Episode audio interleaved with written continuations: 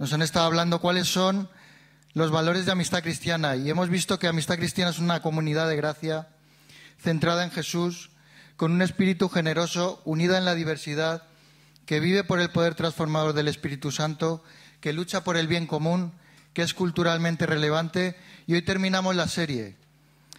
Amistad Cristiana es una comunidad llamada a la excelencia. Y es una buena forma de terminar, porque si somos fieles con estos valores que hemos visto eh, durante estas ocho semanas, vamos a ser excelentes para Dios. Vamos a empezar orando. Mi Dios, gracias por poder estar aquí, Jesús. Gracias por poder estar libremente, Señor, y encontrarnos contigo. Ayúdanos, mi Dios, a, a darte no solamente lo que está bien, Señor, sino lo que es excelente a tu voluntad. Ayúdanos a conocer tu corazón, Señor. Ayúdanos a ser buenos instrumentos en tus manos, Jesús. Te damos gracias. Rétanos hoy y sácanos de nuestra comodidad hoy, Jesús. Amén.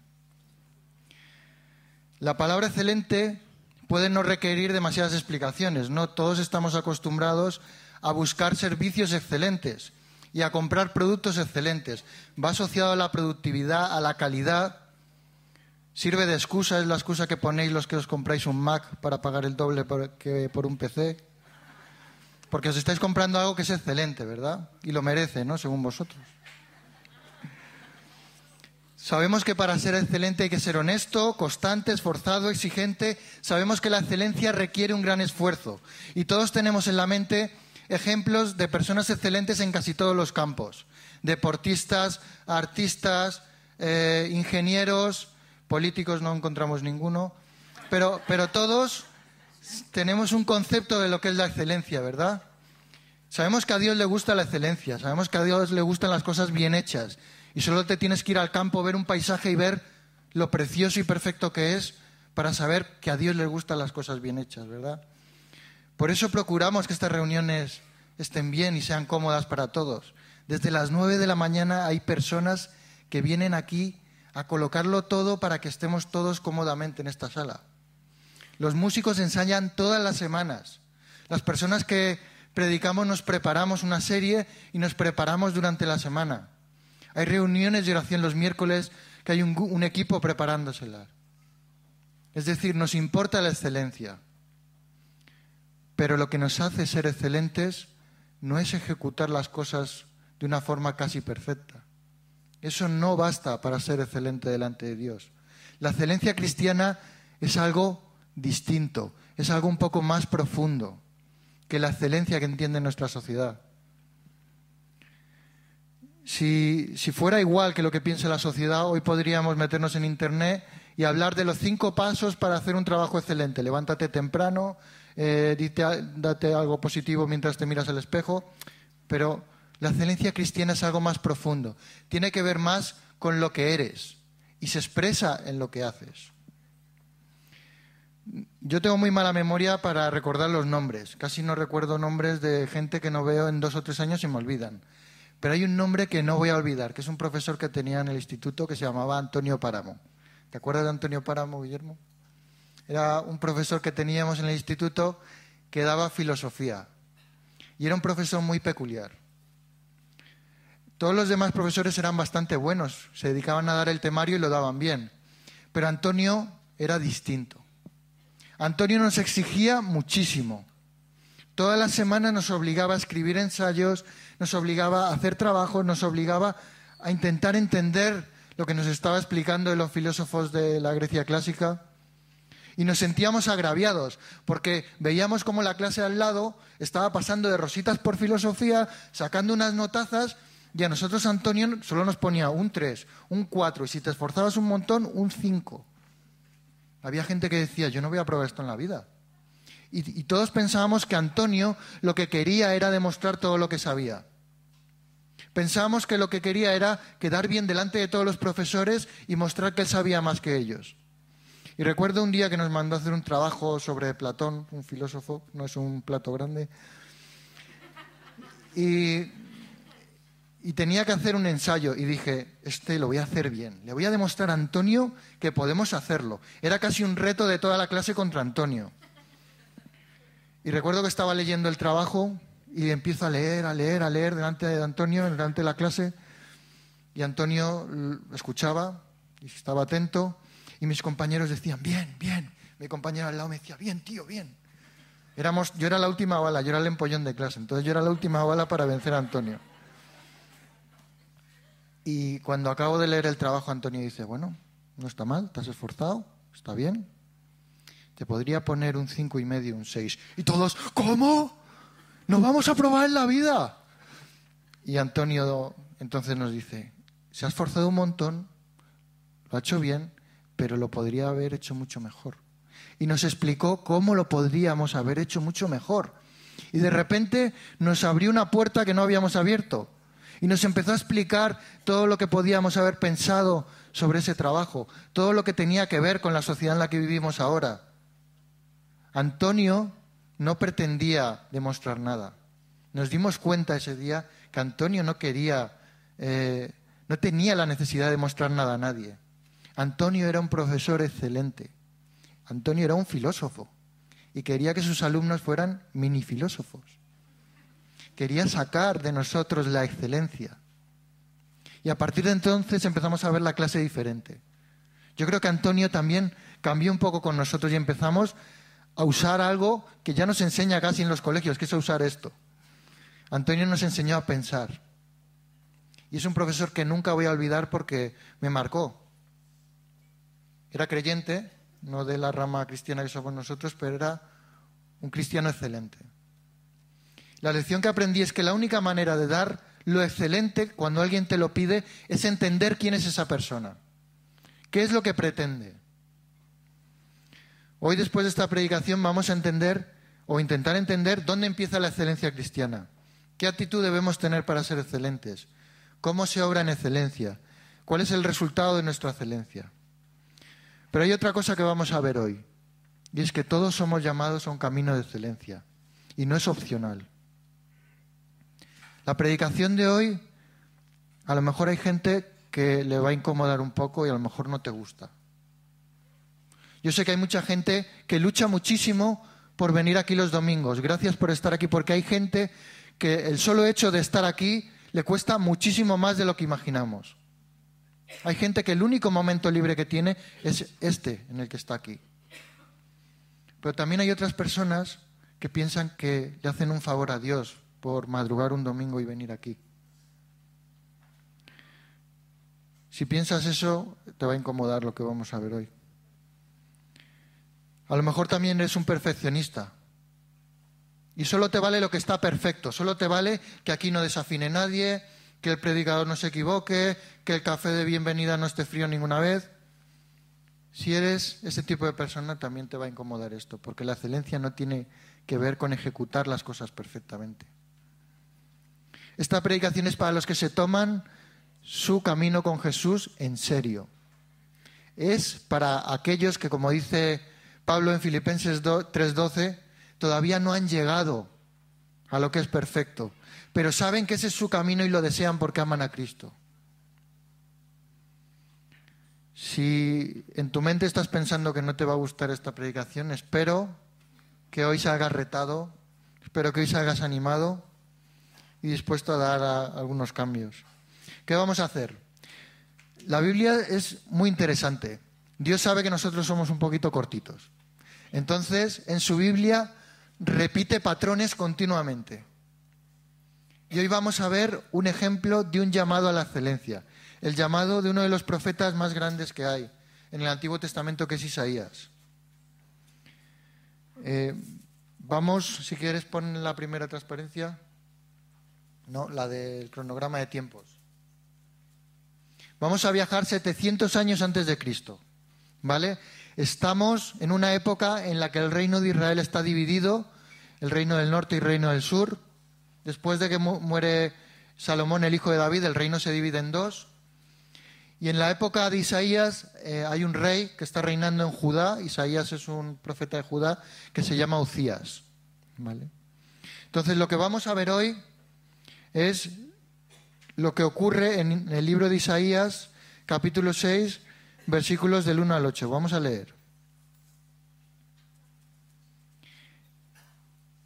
En el año de la muerte del rey Ucías, vi yo al Señor sentado sobre un trono alto y sublime, y la orla de su manto llenaba el templo.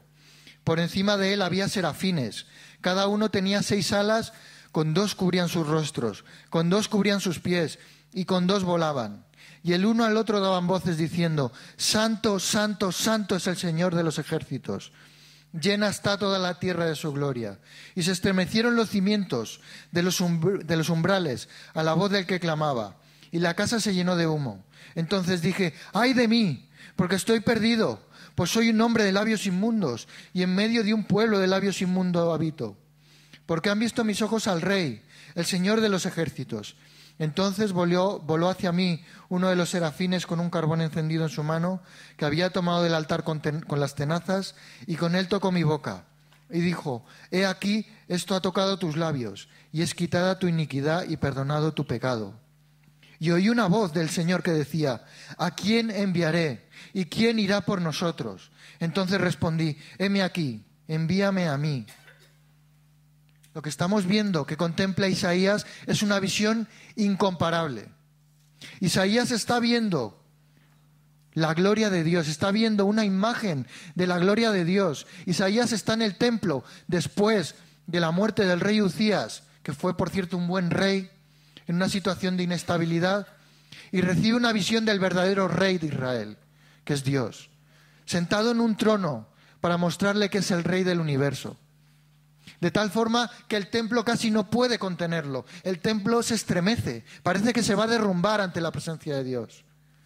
Hay unos seres que son los serafines, que significa encendidos, que tienen seis alas, con dos se tapan los ojos, con dos los pies y con dos vuelan y están todo el rato impresionados viendo la belleza de Dios. No sé si habéis visto algún vídeo de estas personas que son daltónicas y se ponen unas gafas que creo que se llaman en croma o algo así. Hay, un montón de vídeos en YouTube sobre este tipo de, de gafas, ¿no? Y se los ponen un montón de personas. Y a veces ves auténticos tíos. Recuerdo un marine, un tío tocho grande, que era daltónico, y se pone las gafas y ¿sabes lo que hace todo el mundo? llorar. Cuando ven la belleza del mundo, cuando ven la belleza de la creación, cuando ven los colores, lloran. La belleza, solo por el hecho de existir, genera en nosotros una reacción. Y estos seres están viendo lo más hermoso que hay en el universo. Y están todo el rato clamando, Santo, Santo, Santo. En hebreo no hay, no hay signos de exclamación.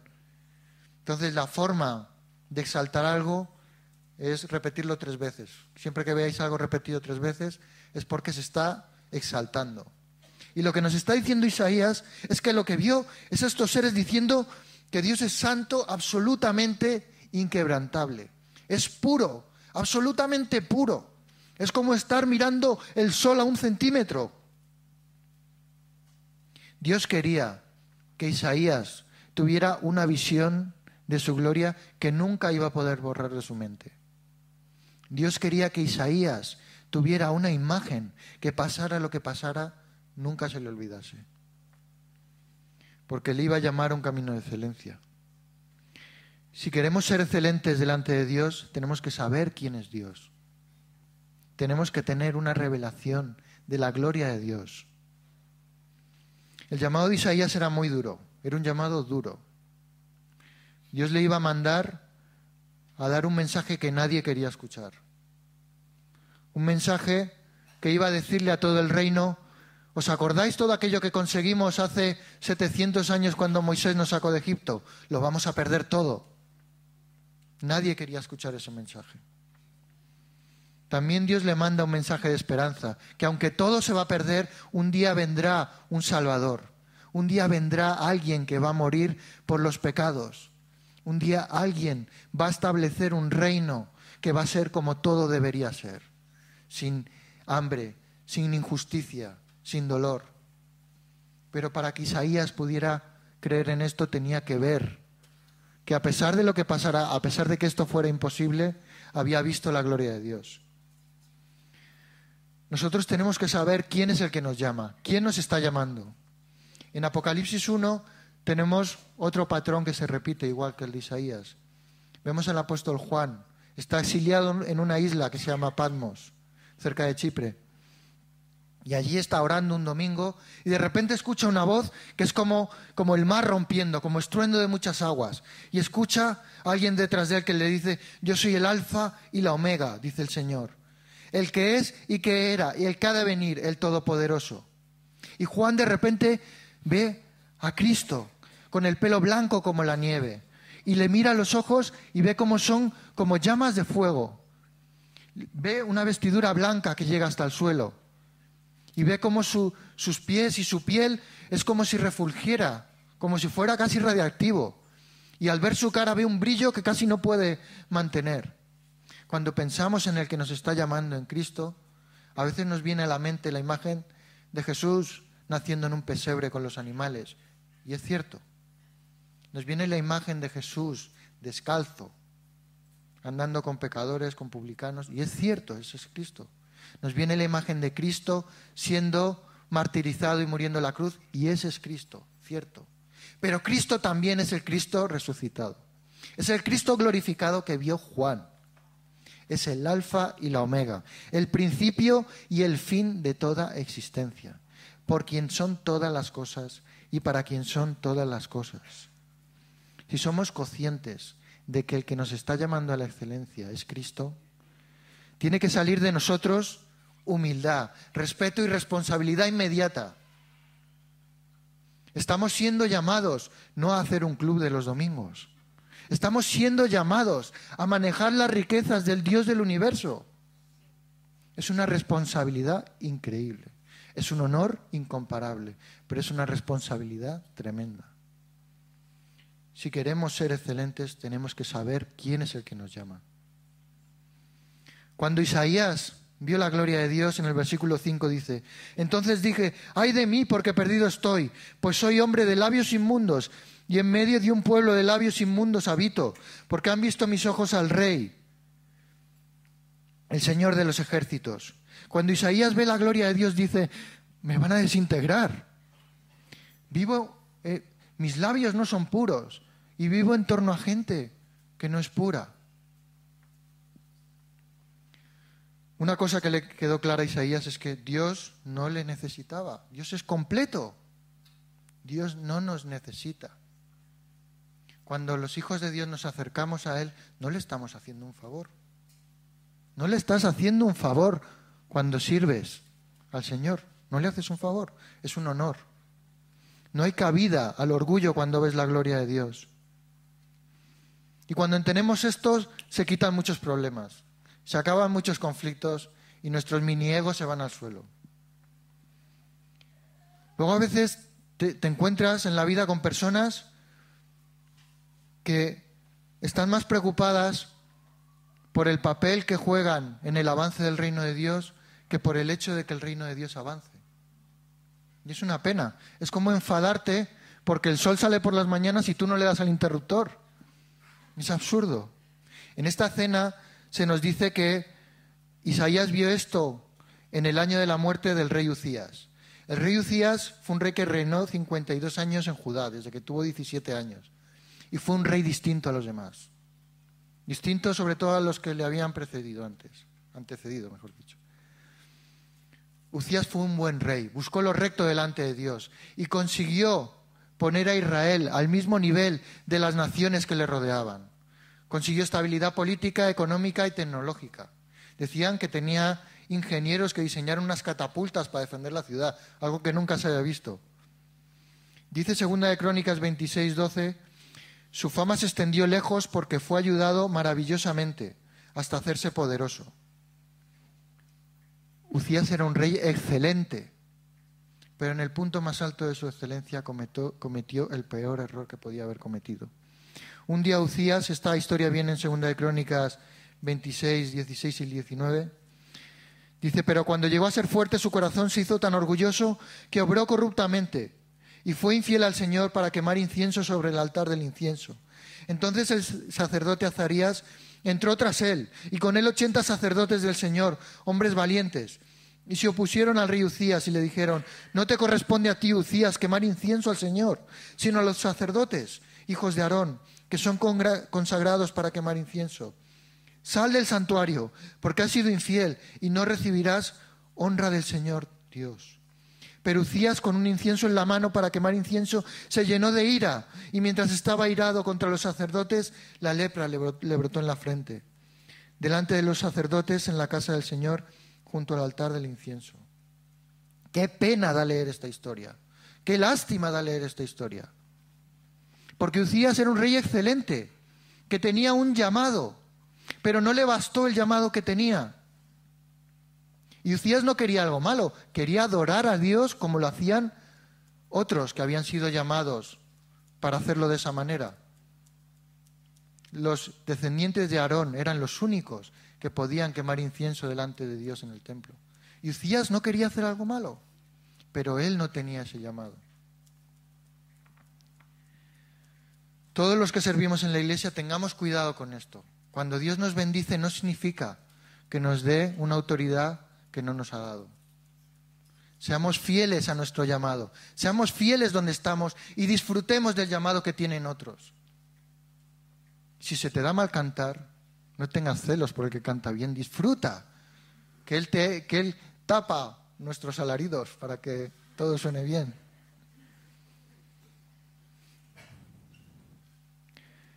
Lo siguiente que ocurre en la visión de Isaías nos lo dice el versículo 6 y 7, dice, entonces voló hacia mí uno de los serafines con un carbón encendido en su mano que había tomado del altar con tenazas. Y con él tocó mi boca y dijo, He aquí, esto ha tocado tus labios, y es quitada tu iniquidad y perdonado tu pecado. Fijaos que justo Isaías había dicho, Dios me va a consumir. Dios me va a consumir porque mi boca es impura, porque los labios de quienes están conmigo son impuros. Y es justo eso lo que con ese carbón el serafín purifica por mandato de Dios. Justo eso que Isaías pensaba que era impuro es lo que el serafín purifica y es aquello a través de lo cual Dios iba a usar a Isaías, iba a utilizar a través de su boca. Necesitamos ver la imagen de Dios, necesitamos saber cuál es la gloria de Dios, necesitamos humillarnos delante de Dios y necesitamos ser limpios delante de Dios. Necesitamos que Dios nos limpie. Ese carbón es una imagen de Cristo. Necesitamos que Dios quite nuestra carnalidad. Y eso no significa que Dios te, vaya a echar una barbacoa. Eso significa que Dios tiene que quitar tu orgullo, tiene que quitar tus propias ideas, tiene que quitar aquello que te lastra. Si trabajas enseñando a otros en la iglesia, cuida tu mente. Protege lo que entra por tu, mente. Protege lo que ven tus ojos. Mantén limpio lo que Dios usa a través de ti. Si utilizas tu voz en la alabanza, cuida tus sentimientos. Cuida lo que sale de tu boca. Si das consejería, cuidas tus conversaciones. Cuida aquellas cosas en las que estás, de las que estás hablando.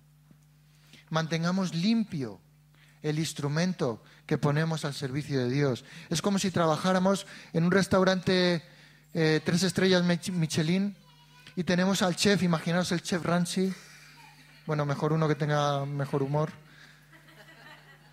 Imaginaos a, no sé, este de Masterchef, Jordi Cruz. Bueno, también tiene mal humor. Todos los chefs de tres estrellas tienen mal humor. Bueno, imaginaos un chef de tres estrellas preparando un plato impresionante y tú trabajas poniéndole los platos para que él emplate. Y resulta que él ha preparado algo increíble y le pasas un plato sucio. No, hombre, así no. Estamos estropeando todo lo que ha hecho. Mantengamos limpio aquello con lo que el Señor sirve a la iglesia a través nuestro.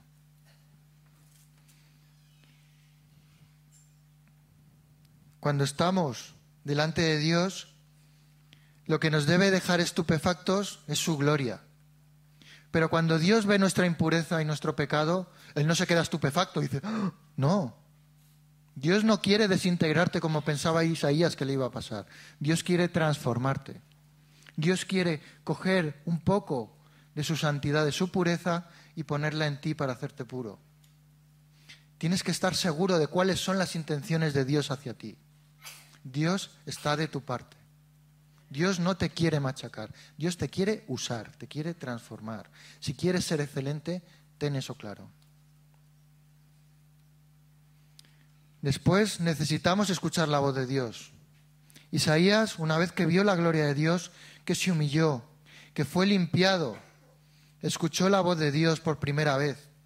Hasta que no fue limpio, Isaías no pudo escuchar cuál era la voz de Dios, pero una vez que fue limpio recibió. Pudo escuchar lo que le decía el Señor en, Isaías 6.8. Y le dice, ¿a quién enviaré? ¿Y quién irá por nosotros?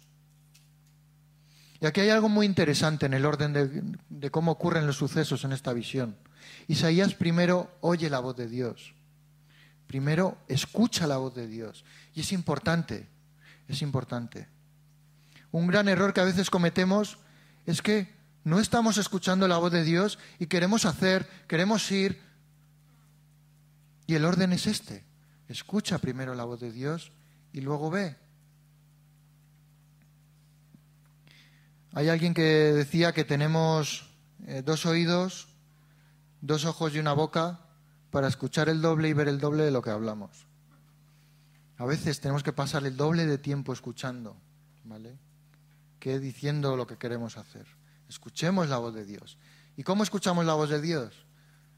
La Biblia es una expresión muy clara de la voz de Dios. Nada que no venga ahí es la voz de Dios. Pero también Dios te habla en oración. Y también Dios te habla a través de otras personas aquí en la iglesia. Escucha.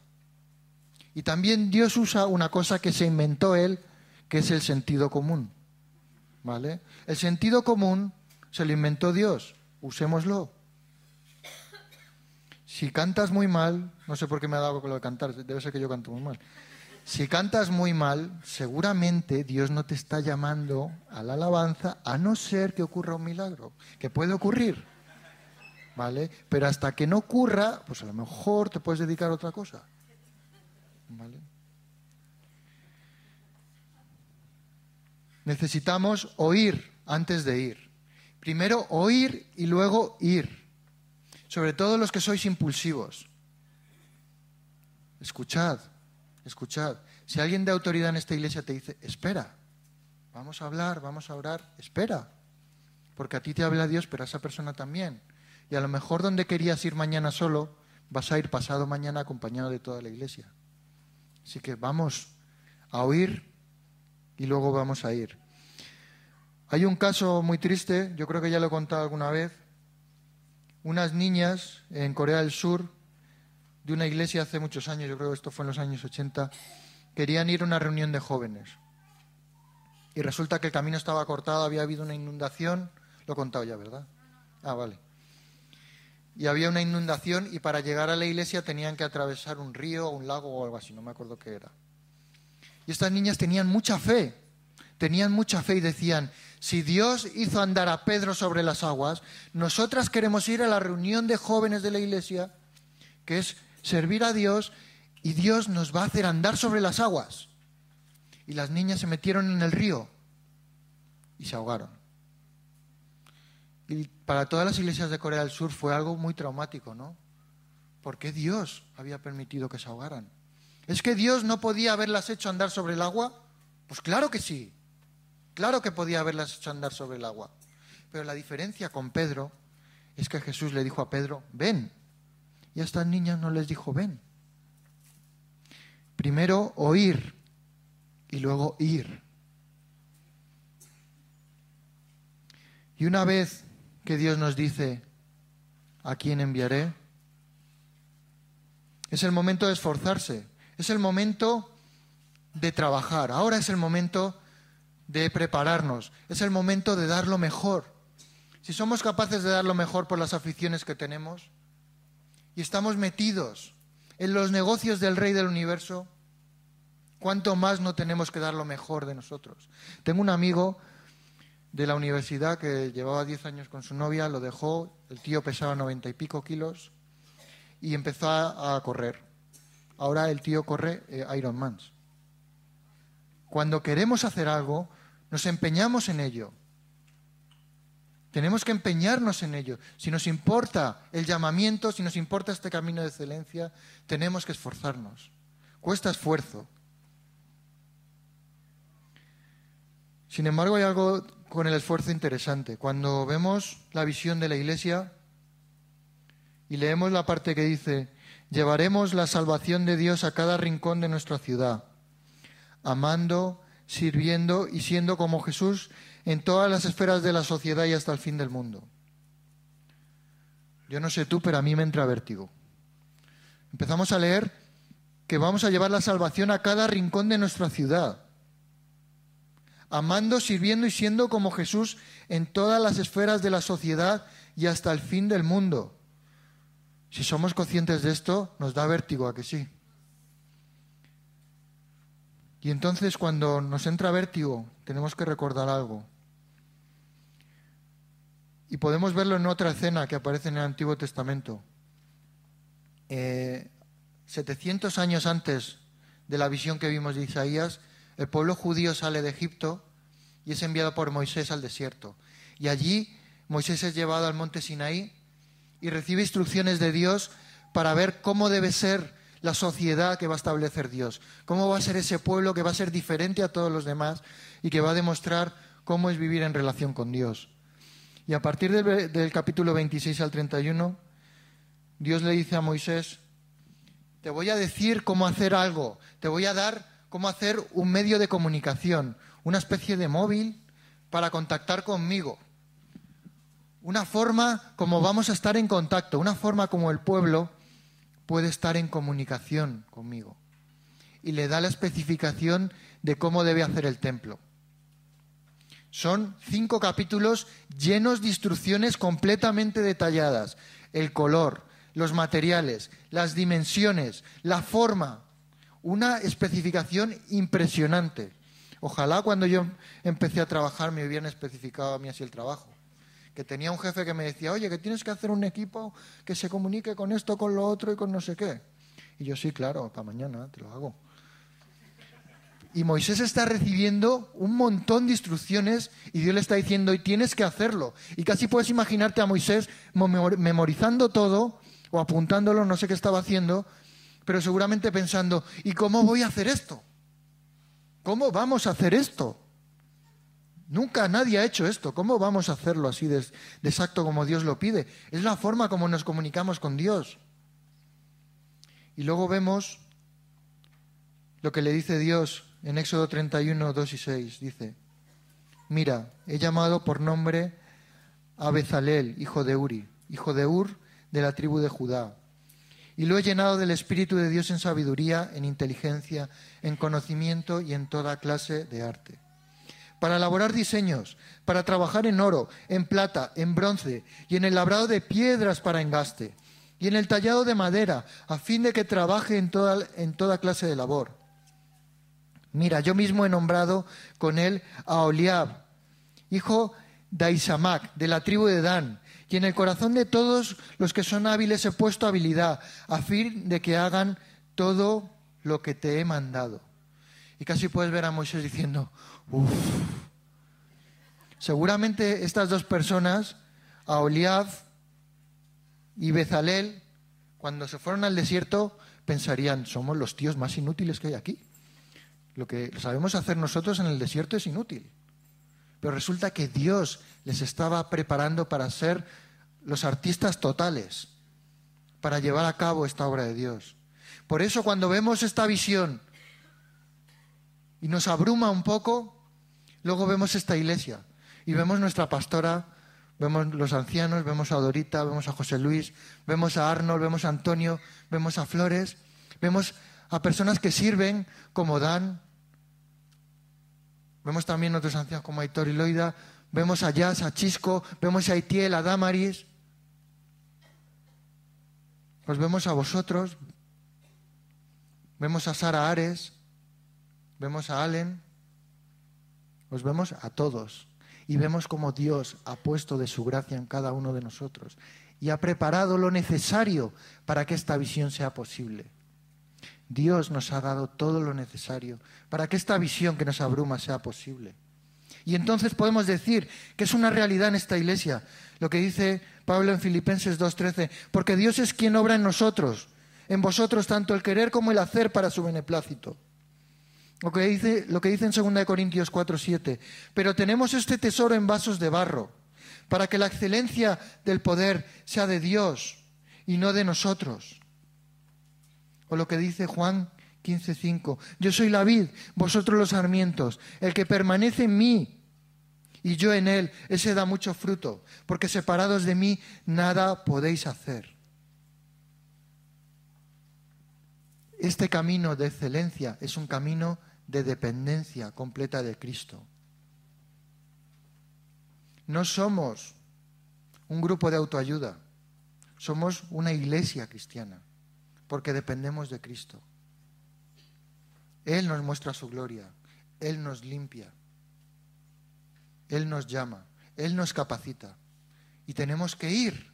Entonces es el momento cuando Dios le dice a Isaías, ¿a quién enviaré? ¿A quién enviaré? ¿Quién irá por nosotros? E Isaías dice, yo no soy nadie, pero mándame a mí. ¿Qué respondemos nosotros? ¿Qué respondemos? Dios nos da una visión. ¿Tiene que enviar Dios a otros o vamos a ir nosotros? Es una pregunta. ¿Vamos a ir? Vamos a ir nosotros. ¿Y cuál es el resultado de ir? El resultado es el éxito, porque parece que la excelencia tiene que tener un resultado, ¿no? En nuestra sociedad las cosas son excelentes para tener un resultado, para tener éxito. El hecho de que Dios nos llame, nos limpie, nos hable, nos capacite y nosotros vayamos con lo mejor que tenemos, ¿garantiza el éxito como le entiende la sociedad?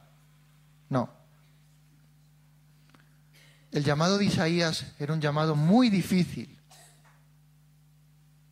¿Sabéis qué le pasó a Isaías? Que muy poca gente reaccionó ante el mensaje de Isaías. Isaías dijo, vamos a perderlo todo y nadie quería escuchar eso. ¿Quién va a querer escuchar eso? ¿Quién va a querer escuchar a alguien que nos dice en España que acabamos de pasar una crisis y que viene otra? Pues nadie quiere escuchar eso. Pero Isaías también era depósito de otro mensaje, un mensaje que nos hablaba de un futuro, de un rey que iba a venir a que lo recuperaran todo y que lo compartieran con el resto de la humanidad. Que Dios iba a establecer un reino donde todos íbamos a vivir en armonía como tiene que ser todo aquello que deseamos que sea la humanidad. Que ande en armonía en la presencia de Dios, amándose unos a otros, cuidándose unos a otros, sin injusticia, sin hambre, sin muerte.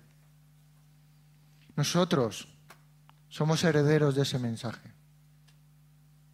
Nuestra visión no va a tener, no está llamada a tener éxito, como lo entiende la sociedad.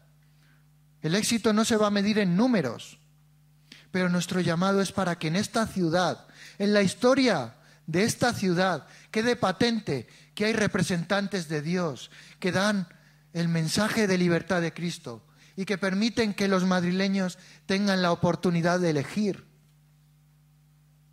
Estamos llamados a algo que va más allá del éxito. Estamos llamados a la gloria de Dios.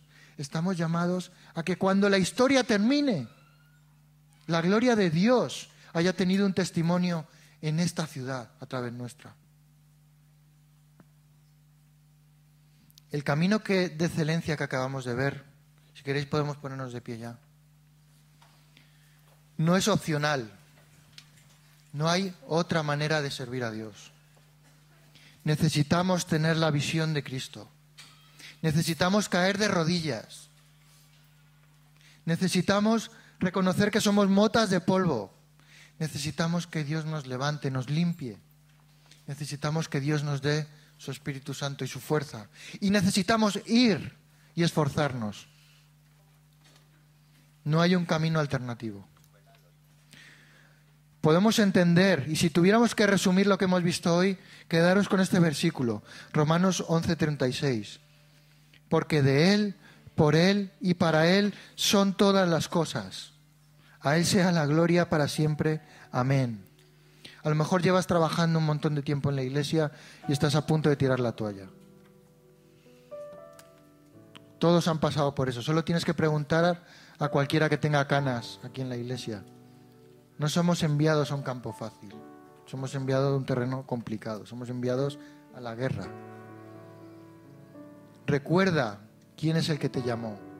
recuerda esa visión de Cristo glorificado, que es el que te llama. Y a lo mejor nunca has tomado una decisión de acercarte a Dios y piensas que no eres digno. No lo eres, como no lo era Isaías. Allí donde está tu zona más oscura, es allí la zona donde Dios quiere empezar a limpiarte. Hoy puede ser el día que tengas un encuentro con Dios, que tengas un encuentro con ese Dios glorificado que te llama a la excelencia. Iglesia, nuestro llamado no es, no es fácil. Vivimos en una sociedad compleja. Y no es fácil. No es fácil explicar. Cuando explicas a tus compañeros de trabajo lo que haces aquí, te miran raro y dicen, estás loco, tío. Pues sí, estamos un poco locos. Lo que estamos explicando no encaja. Y a lo mejor no podemos medir el resultado en éxito. A lo mejor no, a lo mejor sí. Ojalá sí, pero no lo sabemos. Estamos llamados a ser testigos de Cristo en esta iglesia a salir de estas paredes y ser testigos de Cristo allí donde estamos. Ese es el llamado de excelencia. Para eso hemos sido llamados. Vamos a orar. Mi Dios, gracias. Gracias Jesús por permitirnos, por darnos el honor de poder servirte, por darnos la posibilidad, Señor, de no ser nada y poder participar, Señor, de tu reino, Señor, de las obras que tú has preparado para nosotros. Gracias, Señor, por ponernos en esta ciudad, en la ciudad de Madrid. Gracias por las personas que se cruzan. Gracias por este barrio, Señor. Gracias por este local y las personas que trabajan en este local, Señor. Ayúdanos a ser ejemplo para ellos, Señor. Ayúdanos a ser testigos tuyos aquí. Ayúdanos a, andar en el camino de excelencia al que nos llevas. Ayúdanos a estar contentos con el llamado que nos has dado. Y ayúdanos a estar unidos, Señor. Ayúdanos. Te damos, te damos gracias, mi Dios. Amén.